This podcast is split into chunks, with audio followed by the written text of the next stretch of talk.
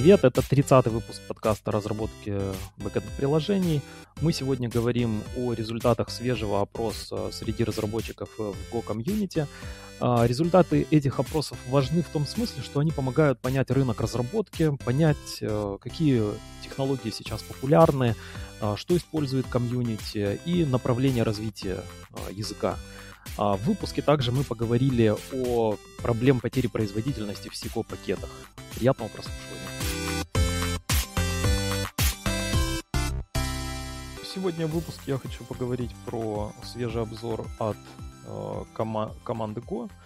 Они два раза в год э, проводят э, опрос комьюнити и в конце делают такой достаточно большой отчет э, по всем заданным вопросам. И для начала, перед тем, как я, в принципе, упомяну э, какие-то важные, как мне показалось, э, пункты этого опроса, а точнее ответы на эти вопросы, я э, обрисую картину тех э, разработчиков, которых опрашивали.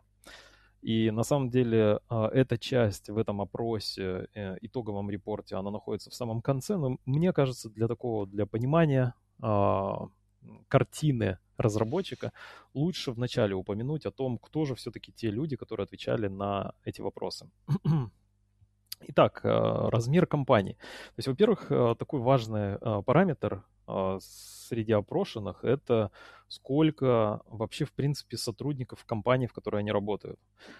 А, и здесь достаточно интересно, что, как мы с тобой говорили а, во многих предыдущих выпусках, что большая часть разработчиков — это разработчики, которые работают на малый и средний бизнес. То есть 8% э, опрошенных ответили, что они вообще соло. Ну, то есть в одного работают, то ли, возможно, сами на себя, какой-то детализации конкретной, к сожалению, здесь нет. А до 100 сотрудников это 36%. И это самая большая категория. Следующая по размеру категория это от 100 до 1000 не включая эту тысячу, это 25%. А, и совсем малая доля приходится на компании от э, тысячи до 10 тысяч и свыше 10 тысяч. А, разбивка эта подробная есть э, в отчете, но тем не менее, то есть видно, что основной разработчик а, такой усредненный, это разработчик, работающий в средней малой компании. В принципе, даже в рамках вот э, одной этой категории, например, компания размером от 2 до 100 сотрудников, Э, что занимает вторую позицию и 36% в результатах этого опроса. Даже такая компания, если это, например, в зависимости от типа, э, может представлять собой э, ну, образ этой компании совсем иначе будет восприниматься, если мы, например, скажем, что эта компания занимается там телекомом, да, то есть что маловероятно. Хотя, в принципе, есть такие небольшие региональные провайдеры какие-то. А, так э, какой же вид бизнеса а, у этих компаний? И 50% а, опрошенных работают в технологических компаниях. А все остальные, они как бы сильно в хвосте. А на втором месте финансы 13%. У меня есть такое подозрение, что это все что связано с а, криптокарренси. А, медиа 7%, ритейл 6%, телекомы 5%, здравоохранение 4%. Мы с тобой, Боря, туда в логистику попадаем с 3%. То есть э, такой маргинальный сектор. Образование 2% э, и другие какие-то сектора, которые э, сильно разные, поэтому какой-то обобщенный консолидированный пункт они даже не попали. В общем, э, этот отчет не сильно отличается от предыдущих э, в том смысле, что а, по-прежнему большая доля респондентов, они удовлетворены использованием этого языка программирования. То есть Go удовлетворяет их потребности. А, не высказываются не э, часто эти разработчики в пользу того, чтобы что-то улучшить. Но, тем не менее, а, чуть позже я коснусь важных моментов, которые, как мне кажется, повлияют на дальнейшее развитие Go, а именно поэтому мне кажется полезно вот такие отчеты изучать, то есть примерно можно представить, а куда будет двигаться язык программирования и куда комьюнити его, в принципе, собирается а, развивать. Ну и я, наверное, тут в виде игры сделаю, чтобы это немножечко интерактивно было, а тебе там не было скучно совсем это слушать. Я не знаю, ты, кстати, смотрел а, как-то хотя бы по диагонали а, результаты вот этого а, опроса? Нет, я не смотрел. А, то, что мне показалось примечательно, доля пользователей Windows растет. То есть э, там интересная такая корреляция, что а, чем опытнее разработчики, чем дольше они сидят на Go, тем больше они используют, а, скорее всего, высока вероятность, что они используют в качестве операционной системы, на которой разрабатывают Linux 63% или macOS 58%. И если это начинающий разработчик, то вот доля Windows а, высока вероятность, что это начинающий разработчик использует именно Windows. И поэтому, а, судя по всему, в Go а, по крайней мере так в репорте было написано, будут предпринимать усилия в том, чтобы как-то было комфортнее, удобнее пользоваться, в том числе и Windows операционной системе, собирать там какие-то проекты. Хотя, в принципе, каких-то особых сложностей я даже не представляю, чем может быть Windows особен а, быть особенным операционной системой по сравнению с Linux или macOS. Вроде все те же самые инструменты разработчика Windows есть. Но если посмотреть вот э, целевую, э, знаешь, а, операционную систему, на которую собирают проект. То есть ты можешь в Windows сидеть, но благодаря кросс-компиляции ты можешь э, целевую платформу задать, например, Windows. Как ты думаешь, э, кто на первом месте? Какая операционная система на первом месте среди целевых операционных систем для деплоя? Не знаю, может Ubuntu? Ну, там не было такого распределения по дистрибутивам, а скорее в общем. Ну, ты, в принципе, прав. Угу. То есть это Linux, и Linux занимает э, главную э, долю э, в этом среди целевых операционных систем 96%. Давай еще такая игра. Вот как ты думаешь, какие самые популярные в комьюнити Go-разработчиков среды разработки на первом месте? Ну, я думаю, Visual Studio. Ну, Visual Studio Code, кажется, он называется. Да, вот этот, который бесплатный, open source. И э, я даже не знаю, это IDE или это как бы скорее текстовый редактор с плагинами. Ну, наверное, можно воспринимать это и как IDE. Хотя вот э, мой опыт использования VS Code, э, скорее такое ощущение, что есть вот куча разрозненных плагинов, и ты как бы, они не очень хорошо друг с другом взаимосвязаны, бывают то, например, в GoLand он там автокомплишн, он и по базе данных тебе может подсказывать, то есть он как будто бы инспектирует сразу кучу всего. А, и как будто бы такой более целостный опыт использования этой среды. Это совсем не реклама, просто какие-то личные ощущения. А, ты прав, да, VS Code это 44%, и а, GoLand на втором месте 31%. На третьем месте, как всегда, Vim, слэш NeoVim 16% ну, по-моему, он уменьшается. И какие-то другие, э, типа Sublime, там еще какие-то э, среды. Облачные платформы, Боря, как ты думаешь? Ну, тут совсем гадать не стоит. Ну, ну Amazon, скорее Да, всего. да, да, абсолютно точно. Amazon 48%, Google Cloud 29% а, и Microsoft Azure 14%. И из интересного то, что AWS, AWS и Google Cloud Platform GCP, а, они используются всеми видами бизнесов, то есть мелкими. Например, мы, у нас небольшая компания, мы используем AWS и а, Google Cloud, то есть какие-то сервисы облачные. Но Microsoft в основном использует только крупные, в основном крупные компании. А крупные компании здесь это больше тысячи сотрудников. А, топовые базы данных, Боря. Здесь поинтереснее. Здесь можно не угадать, но я думаю, ты угадаешь. Ну, возможно, либо Postgres, либо MySQL. Скорее всего, как-то так. А на первом месте Postgres действительно 59%, а на втором месте для меня необычно, я просто не помню результаты предыдущих э, опросов, 38% у Redis. А, и MySQL только на третьем месте, 30%. А на четвертом SQLite 29% с небольшим отставанием от MySQL, обрати внимание. А MongoDB 22%, MariaDB 12%. Ну, наверное, если MySQL плюс MariaDB сложить вместе, получится 42%, то а, как бы эм, на, второй, на второе место можно сказать, что этот продукт может выйти. И интересно, что, например, там Oracle, базы данных или какие-то такие cloud-specific э, базы данных, они в основном используются также крупными компаниями. А так как у нас крупных компаний не так уж и много, то, соответственно, вот эти вот более сложные, дорогие а, решения, а, они уходят в хвост популярности. Из интересного также, вот я часто встречаю в YouTube объяснение, как использовать э, протобаф, то есть какой транспорт использует. И вот э, знаешь, что пророчества есть такие, что протобаф заменит JSON, и все это пока не сбывается, потому что, судя по опросам, JSON по-прежнему доминирует, и э, это крайне популярный формат обмена данными. 96% а, респондентов говорят, что они используют регулярно этот формат данных JSON. То есть это как бы э, бери JSON, не прогадаешь. Далее это YAML, 54 формат, 54% CSV, э, чуть менее популярен, 45 протобаф, ну, протокол buffers, 44%, все равно достаточно большое значение. А, XML 21% и TOML. Ты, Боря, когда-нибудь использовал TOML? У него 17%. Очень давно, что что-то вроде ini файла, если я правильно помню. Да, ну, абсолютно ну, то точно. Не... Он, это похоже на ini файл. Он mm-hmm. такой, там можно какую-то иерархию делать, но она как бы достигается не очень удобно, там в квадратных скобках должен через точку как бы вот самостоятельно эту иерархию как бы специфицировать.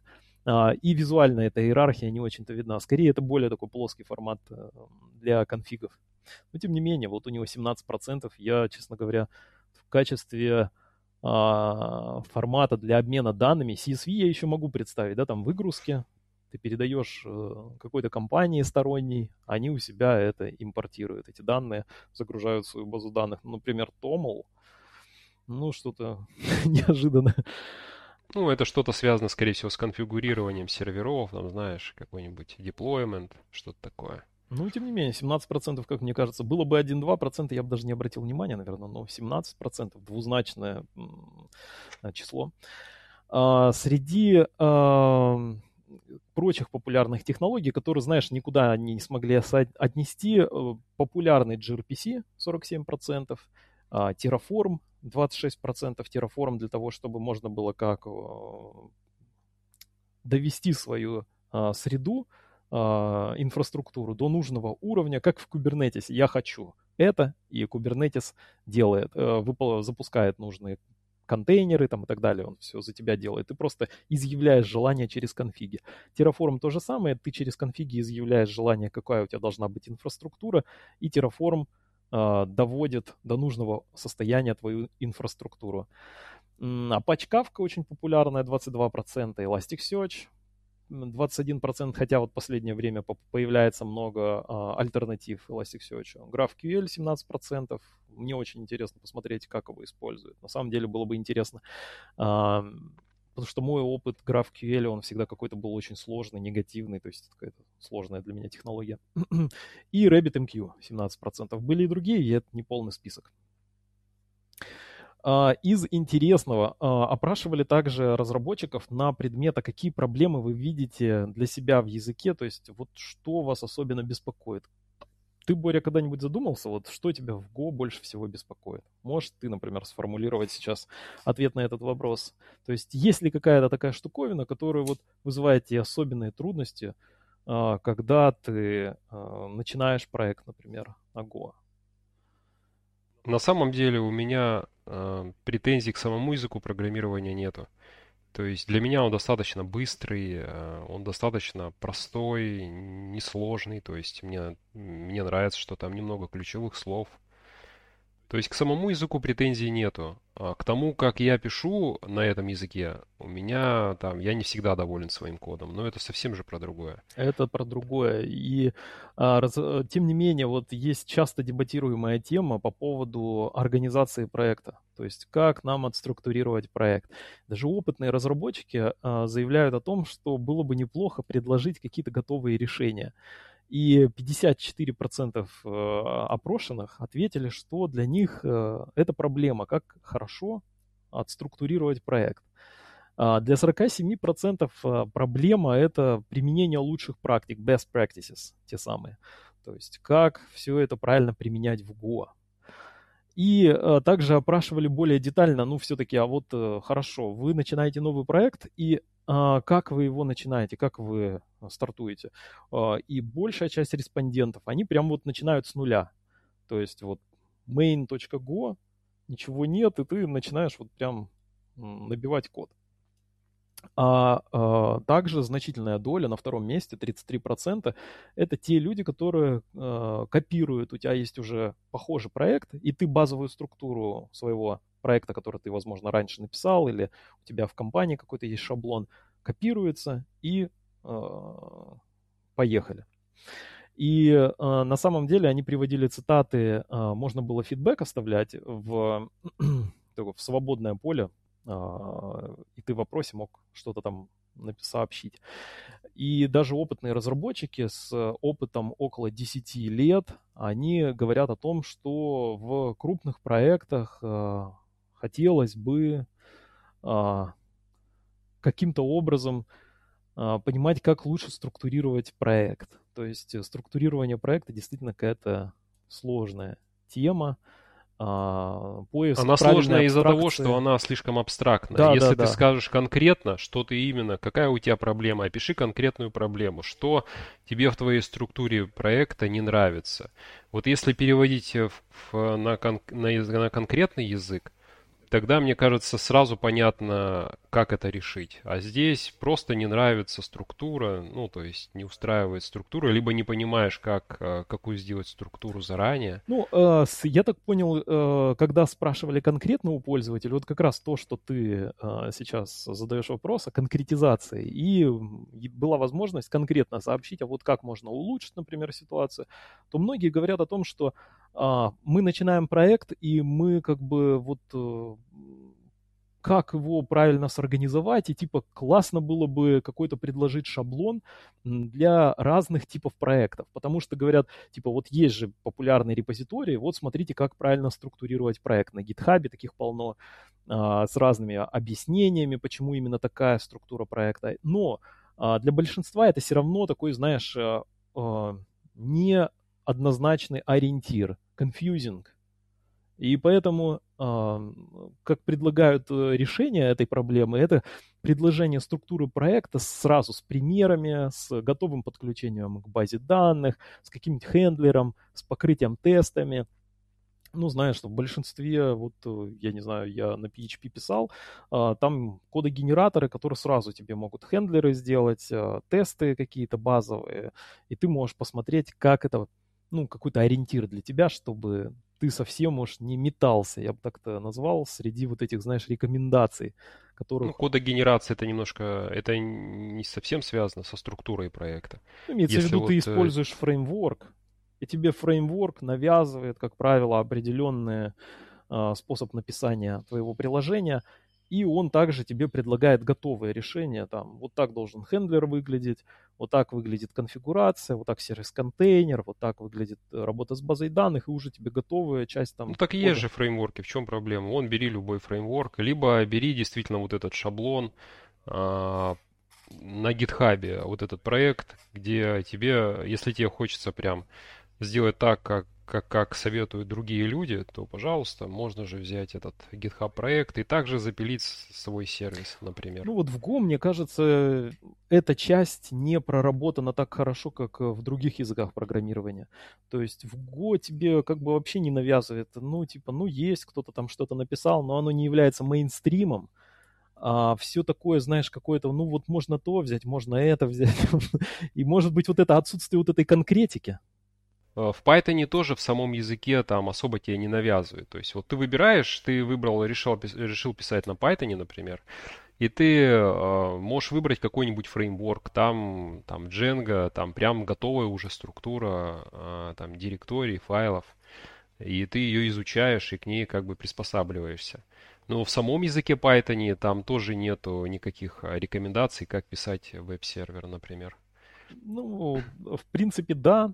А, наверное, можно сказать, что в Go нет таких, э, а хотя они есть, но нет таких, ну, скажем, однозначно стандартных фреймворков, да, то есть ты можешь вообще SDK взять, и, в принципе, ну, часто его и хватает, особенно с э, свежими... В общем, я бы вот эти все э, пожелания, я бы, наверное, подвел под ними черту и сказал, что, в принципе, судя по э, тому, что пишут, э, судя по всему, их все устраивает в GoLang. Ну да, что, ну... возвращаемся к первому вопросу. Удовлетворены ли вы языком? 90% говорят, что да. Ну то есть э, то, о чем мы говорим, это вот как раз небольшая группа, которая вот типа ищет все равно, а где бы можно как-то улучшить э, язык. И среди вот такой часто тоже э, дебатируемой темы, такой, знаешь, э, где происходит раскол, это обработка ошибок. Но это как бы совсем уже притча во языцах, что там постоянно эта э, тема выходит во все результаты опросов. И э, 55% опрошенных, они полностью удовлетворены обработкой ошибок в Go. И даже приводят примеры а, в свободных э, комментариях, говорят, что вот мы, когда переходим с других языков программирования, типа Java, да, где обработка ошибок, она более неявная, часто через исключение выполнена, mm-hmm. то им, наоборот, нравится, как в Go сделано. И наоборот, есть другая значительная группа, но она на втором месте. 43% а, опрошенных считают, что обработка ошибок в Go слишком многословная. И мне понравился там один из пунктов, э, достаточно большая группа опрошенных, такие опытные разработчики. Мне нравится, что те, кто пишут на Go, они также понимают, э, как э, устроено в других языках программирования, имеют опыт, как правило, а, других языков программирования. А, то есть Go не часто является первым языком программирования. 31% а, опрошенных предлагает рассмотреть возможность э, упрощения обработки ошибок и, например, сделать что-то похожее на оператор, такой вопросительный знак в расте. Я для тех, кто, может быть, не знаком, я на расте немножечко писал, а, проходил гайды, мне очень не понравилось, что очень долгая сборка, а, плюс не читается код так легко, как в Go. И, в общем, как-то раз ты не был таким уж супер популярным. В итоге я остановился на Go но, ну, несколько лет назад и, в общем, пока не жалею. А что касается Раста, вот этот знак, вопросительный знак, это вот, знаешь, ты выполняешь какую-то функцию, например, делаешь вызов функции, в конце можешь поставить знак вопроса. И главная фишка этого то, что ты можешь делать чейнинг. То есть ты поставил знак вопроса, точка, вызов следующей функции, знак вопроса, точка, ну и так далее. То есть, э, а что этот знак вопроса делает? Если вдруг у тебя возникает ошибка, он автоматически ее, ее резолвит и сразу возвращает эту ошибку как результат работы этой функции, в которой, собственно, происходят вот эти вызовы, которые потенциально могут привести к ошибке. И там на самом деле вот success сценарий, а, имеется в виду, что безошибочный сценарий, очень легко оформляется и выглядит и читается. Ну, в общем, мне больше скорее удивило то, что 31% опрошенных вот э, в качестве решения проблемы а, упрощения обработки ошибок в Go предлагают такой, например, оператор в расте. То есть э, достаточно немало людей пользуются и Go, и Rust одновременно, судя по всему, но какой-то конкретной цифры я не видел. Из интересного также по адаптации э, машин ленинга и artificial intelligence, то есть искусственного интеллекта в сообществе. Э, я тут не полный список э, озвучу сейчас, но тем не менее, вот среди такого важного, интересного, комьюнити часто, чаще всего используют э, вот эти ассистенты, э, искусственный интеллект для написания тестов. 49%. Мне было интересно узнать, как вообще комьюнити использует э, машин ленинг, да, э, AI для э, своей повседневной работы. Понятно, что автокомплит, но удивительно, что не на первом месте, а на втором месте автокомплит. На третьем месте это написание документации 36% а, кодогенерация 20%. А, и такие менее а, важные, что ли, пункты, менее популярные, точнее, это объяснение, что делает код 18% и конвертация из других языков программирования 15%.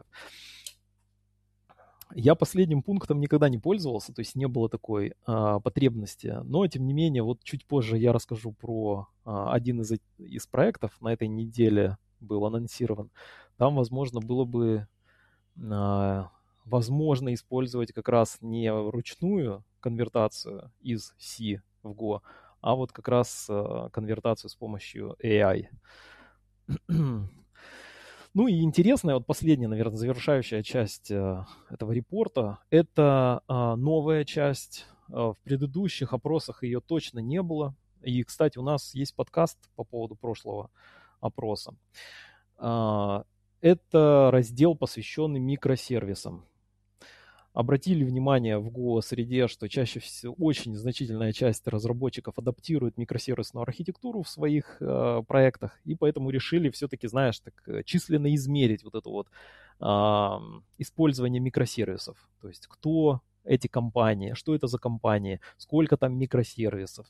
Достаточно интересно. У нас тем более был выпуск про микросервисы, и я подумал, так-так, интересно, а бьется с тем, что а, мы изучали по сторонним статьям, и интересно... у нас не было, кажется, было. выпуска. Мы там вскользь упоминали, но мы весь выпуск не посвящали этой теме. Ну, прям выделенный выпуск, а, насколько я помню, не было, но была вот одна из тем, выпуска. Mm-hmm. Мы как раз рассуждали по поводу больших компаний, что такое большая компания, почему сложно mm-hmm. адаптировать, а, какие компании чаще всего адаптируют по статистике микросервисную архитектуру. И а, что же у нас тут достаточно интересные цифры, которые в этом репорте опубликованы. Это то, что, как мы и говорили, что главное преимущество микросервисной архитектуры ощущают крупные компании.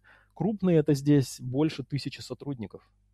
Вот они, когда адаптируют микросервисную архитектуру, для них это преимущество. 28% а, опрошенных а, применяют одновременно и микросервисную архитектуру, и монолитную, и 21% работают исключительно над монолитами. И больше всего меня поразило опрос, а сколько у вас микросервисов а, в вашем приложении. Там прям так и сформулирован вопрос, вот ваше приложение какое количество микросервисов, над которым вы работаете, приложение, какое количество микросервисов имплементировано, да, э, собственно, составляет этот, э, это ваше приложение. И меня удивил э, ответ, э, там 4%, и мне вот интересно, кто это, что это за приложение, состоит из одного микросервиса. Ну, то есть я могу предположить, то есть это очень странно, что в принципе, у кого-то есть приложение из одного микросервиса. То есть, скорее, это, наверное, монолит.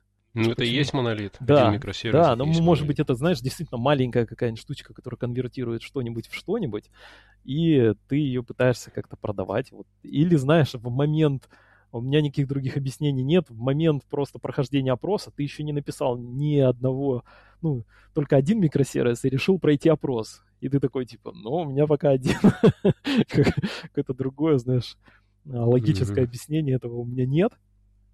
2-5 а, микросервисов у 40% опрошенных. Это очень много. Э, то есть всего от 2 до 5 микросервисов.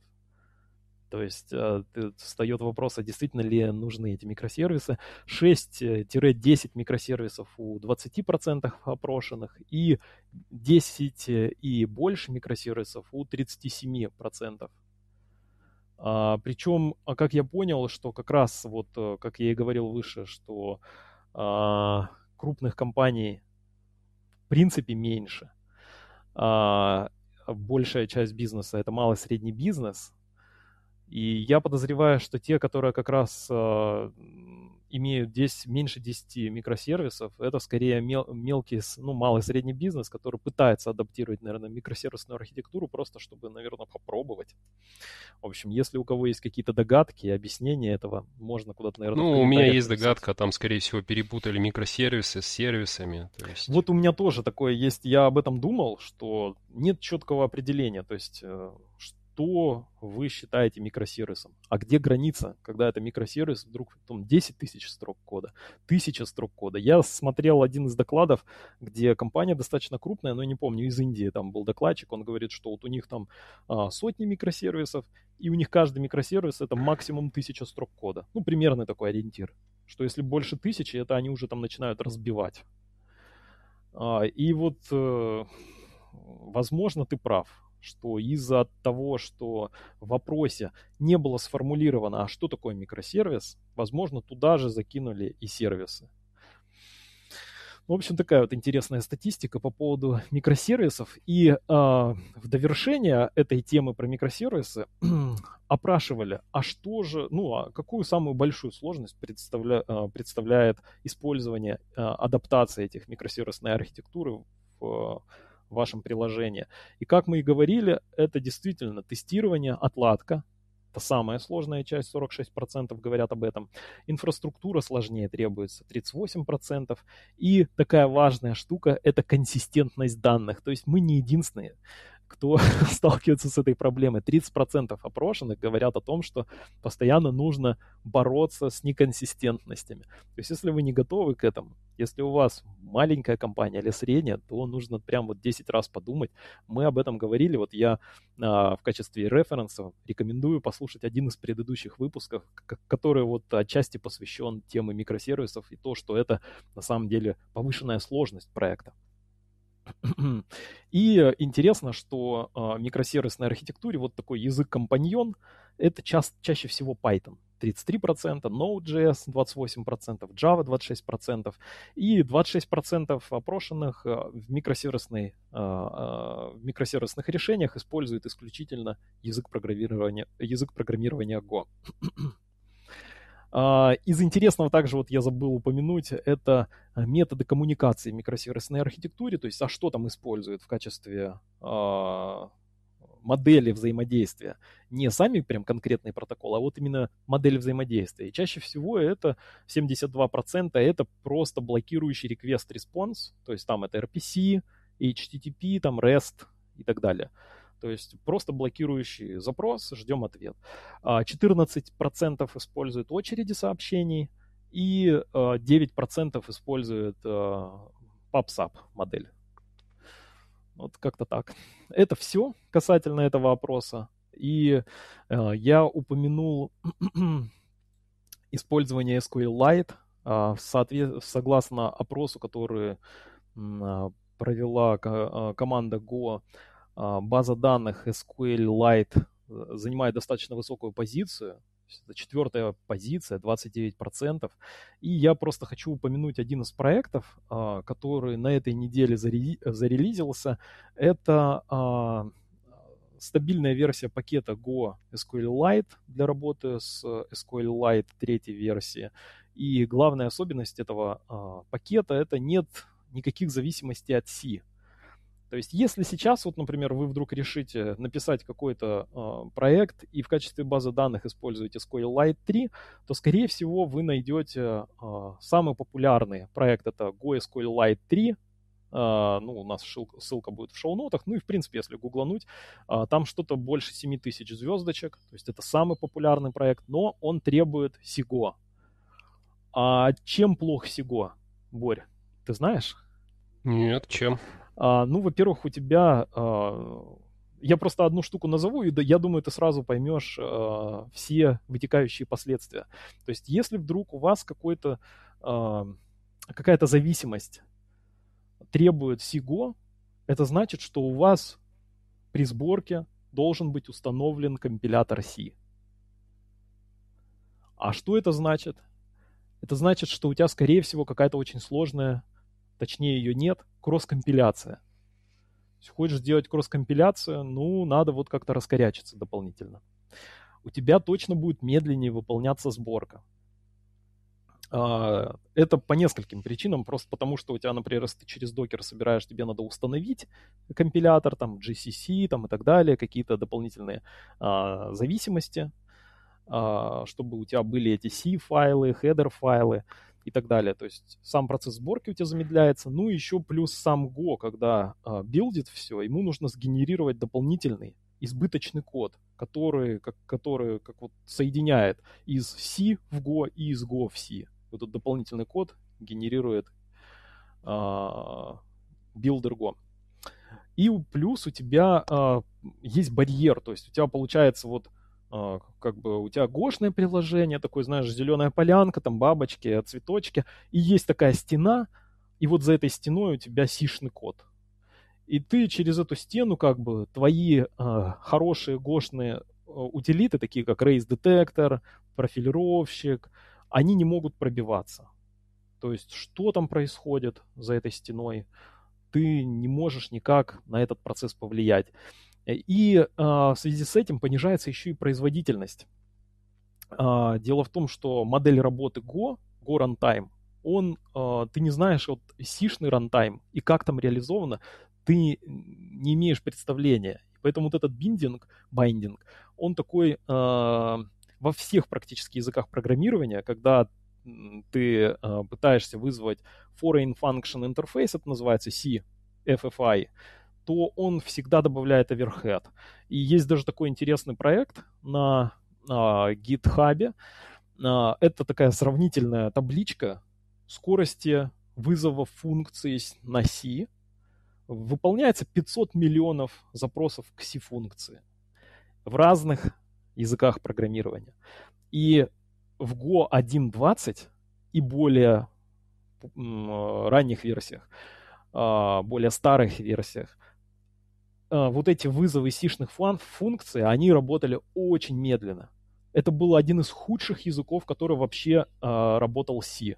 Я просто этого не знал, вот когда сегодня ковырял, э, готовясь к подкасту, решил проверить, а есть ли какие-то бенчмарки, да, сравнительный анализ, а как быстро вызываются C-функции в разных языках программирования. Оказывается, в Go, Go очень медленный. То есть для сравнения, например, 500 миллионов запросов к C-функции в Rust выполняется за одну секунду, а в Go 1.20 и ранее 37 а, секунд.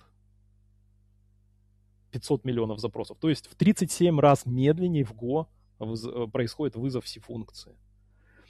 А, в свежем а, Go 1.21 они что-то там улучшили, и сейчас это время сократилось до 7 секунд. Я, кстати, в шоу-нотах специально оставлю ссылки, если кому интересно углубиться в эту тему, есть вот этот бенчмарк, посмотреть, как это работает и ссылочку на улучшение. То есть в Go улучшили, но все равно это 7 секунд. Это в два раза медленнее, чем э, Java, например, вызывает C-функцию. Java вызывает 500 миллионов запросов, делает за 4 секунды, а Go за 7 секунд. Ну, то есть тут еще как бы есть с чем работать. Поэтому, когда у тебя есть SIGO, требует э, сбор, ну, какая-то пакет в твоем дереве зависимости, то, скорее всего, вот это вот от, отчасти будет такое, особое внимание стоит обратить на вот этот пакет, потому что там возможны потери производительности.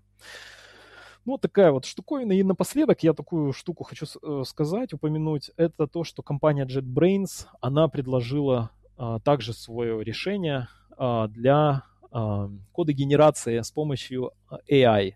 У них это называется AI Assistant. Он стоит чуть-чуть дешевле а, Copilot. А Copilot я плачу 10 долларов каждый месяц. AI Assistant 8 а, с половиной доллара или что-то около того. И они предлагают тоже там весь набор, чаты, генерация тестов и так далее, и так далее. То есть а, можно вдруг кому-то посмотреть, если кто-то уже вдруг начал пользоваться, тоже можете у нас в комментариях оставить э, свое впечатление, насколько это лучше или хуже, чем Copilot.